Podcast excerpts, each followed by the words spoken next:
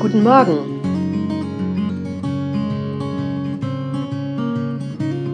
Zuversichtlich in den Tag.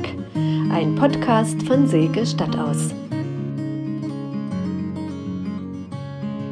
Ich lese gern in der Bibel die Geschichten von Menschen der damaligen Zeit. Obwohl sie zu einer ganz anderen Zeit gelebt haben, ähnelt deren Leben immer wieder auch mal meinem. Beispielsweise die Geschichte von der gebeugten Frau.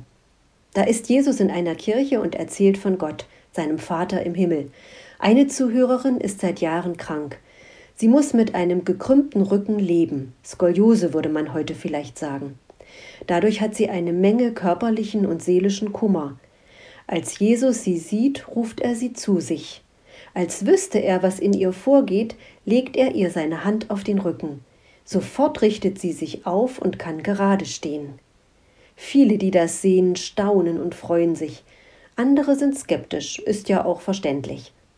Die Frau aber, die dankt Jesus und lobt Gott, von dem sie gerade gehört hat. Soweit also diese Geschichte aus der Bibel. Und warum finde ich mich darin wieder? Nun, ich habe keine großen Rückenprobleme und bin auch sonst noch ziemlich fit, äußerlich betrachtet. Aber innerlich geht es mir manchmal schon wie dieser Frau. Ich spüre, wie mir das Leben schwer auf den Schultern liegt, wie mich vieles belastet, die Hungersnot in der Welt, Kriege zwischen Nationen, das Elend von Millionen Menschen, die auf der Flucht sind, Umweltkatastrophen, Klimawandel und die Folgen von Corona. Die Liste ist lang. Und nicht zuletzt belasten mich die Streitereien und Missverständnisse in meiner kleinen Welt. Manchmal wird mir das alles einfach zu viel dann bekomme ich Sehnsucht nach Hilfe, danach, dass die Last auf meinen Schultern leichter wird und ich mich innerlich wieder aufrichten kann. Die gebeugte Frau geht genau dahin, wo sie Hilfe erwarten kann, zu Jesus eben. Mich beeindruckt das.